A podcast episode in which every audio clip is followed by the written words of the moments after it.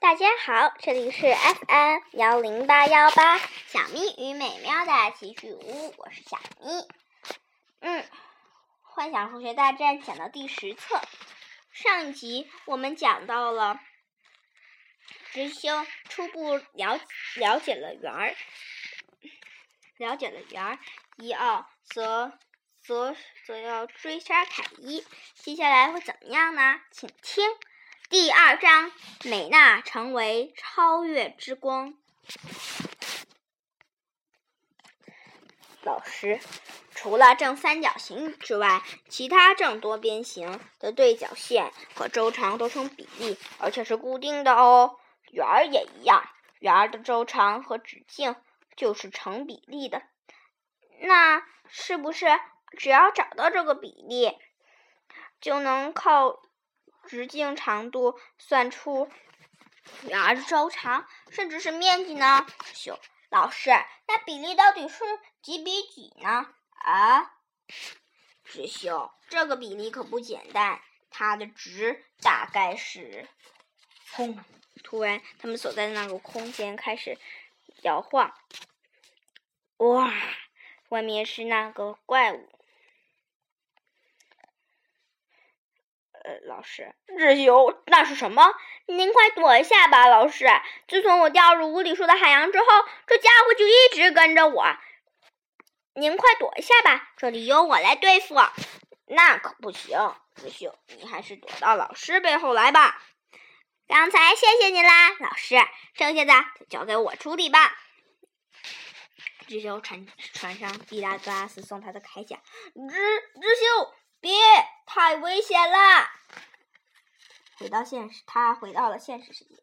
哎呦，掉！他从床上掉下来。你这个讨厌的怪物，为什么老是跟着我？啊！现实世界，老师躺还躺在地板上睡觉。这家伙肯定是在无理数的海洋救过我。还把我带到毕达哥拉斯那里的怪物，可是到后来，这家伙老是莫名其妙的攻击我。想起来了，这个怪物是毕达哥拉斯在在计算圆儿的周长和直径的时候创造出来的。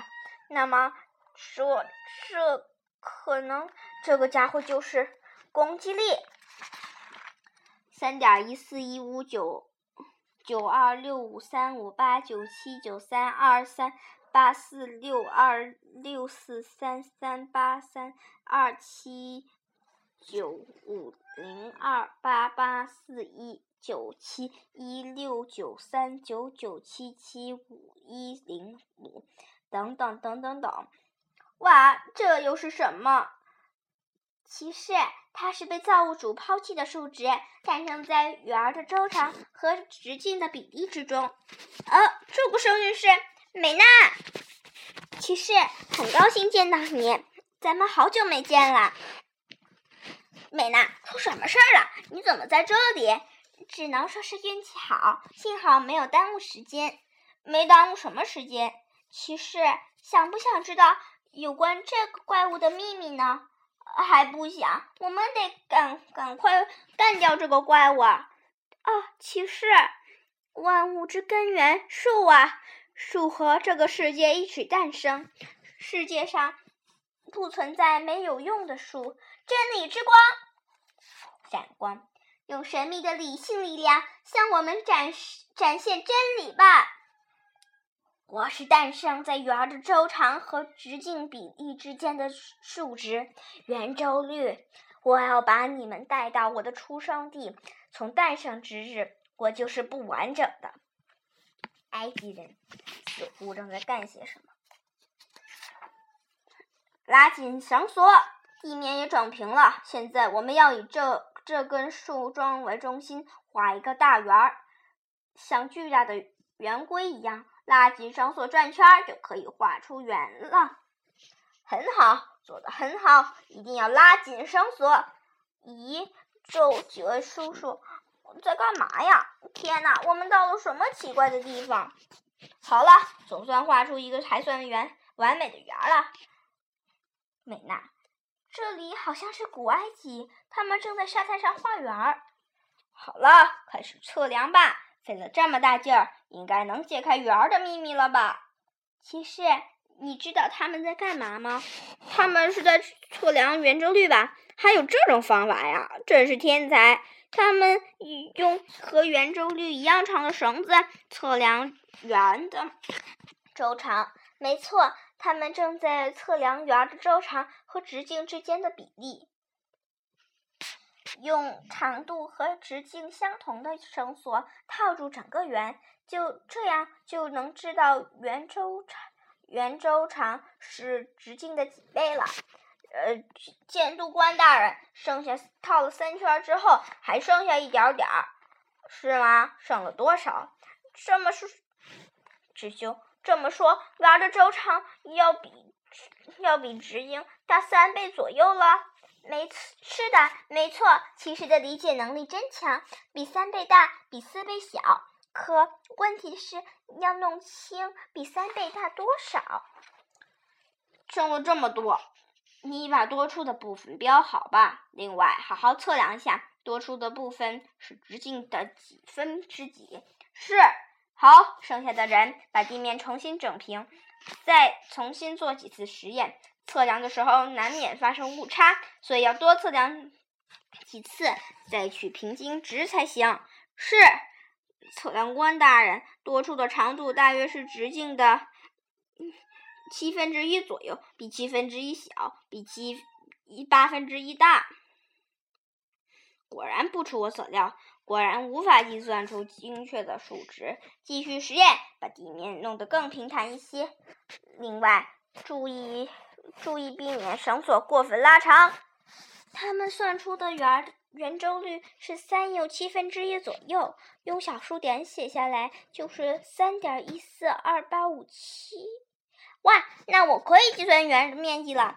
还是不行？其实，就算他们做无数次实验，估计也得不到真正的圆周率啊？为什么？因为地面就算再平坦，也不是绝对平整的啊，而且。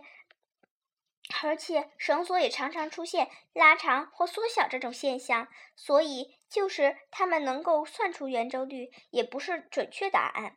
什么？按你这么说，我们永远都找不到圆周率的正确值。既然他们这样，为什么不放弃沙滩，找一个更平坦的地方，用绝不会伸缩的绳子做实验呢？还是不行，因为测试值会更接近正确答案，也。不完全精准啊，且那就是说根本不能测量喽。是的，骑士靠人类的力量是算不出来的，到头来一点收获都没有啊！不可能的事情还让我干。不是的，骑士不能说完全不可能。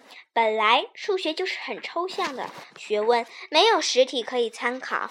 虽然数世界上的一切都是按照数学法则在运。运转，但世界上没有什么东西能左右数学法则，这一点亚特兰蒂斯也不例外。我们看到一个苹果的时候，会很自然地想到数数字一，可苹果的样子和大小都不一样，代表一个苹果能代表数字一吗？长了虫子的苹果也算一个吗？其实，这个世界上本来并没有数学这个东西，数学是我们总结出来的。人类就是用。就算用最精密的设设备，也画不出完美的圆。同样，除非发明最完美无缺的仪器，不然再怎么努力，也肯定解不开圆儿的秘密。美娜，不要老说不可能啊！只有算出圆的面积，我才能离开这里。难道一点方法都没有吗？当然不是。虽然现实中可能找不到正确答案，但是我们可以想象出一个完美的世界，在那里一切都是近乎完美的，一切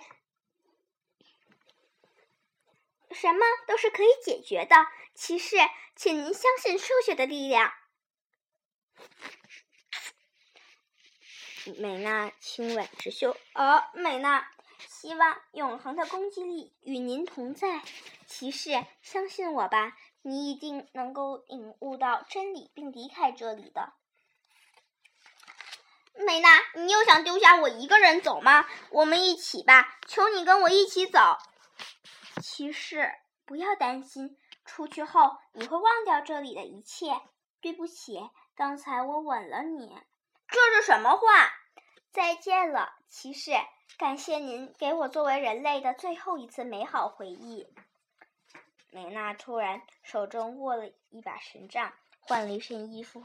嗯，她本来披着的头发也扎成了马尾辫。现在我也该回到自己选择的命运中了。我要放弃人类的身份。重生后的我将成为超越之光，从太古时代开始就深深影响着整个世界的七种光芒之一。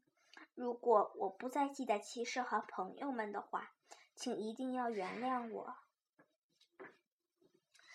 海面上突然升起了小泡，咕噜咕噜咕。智修突然出来，啊 啊。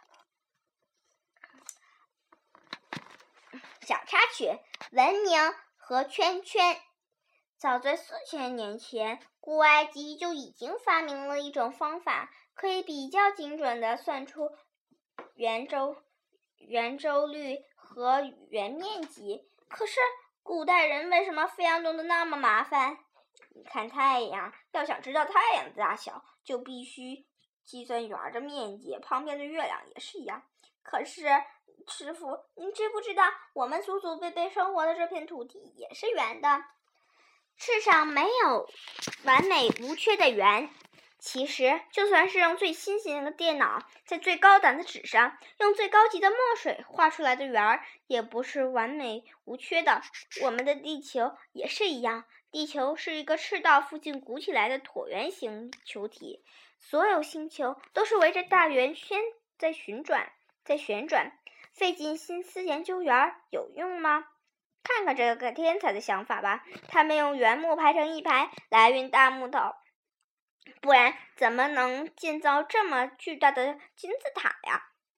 车轮也是圆的，圆形圆形的容器能装的东西最多，所以罐头瓶都是圆的。看那雄伟的拱拱门呐，也差不多是圆形的，不然肯定不会那么坚固。现在用的所有机器都离不开圆形的齿轮，没错。这一集我们讲了，美娜成为了超越之光，知修离开了无理数的海洋，但同时他也再也见不到他原来的那个美娜了。那么，那么知修离开无理数的海洋会去干什么呢？干什么呢？嗯，一切精彩尽在下一集。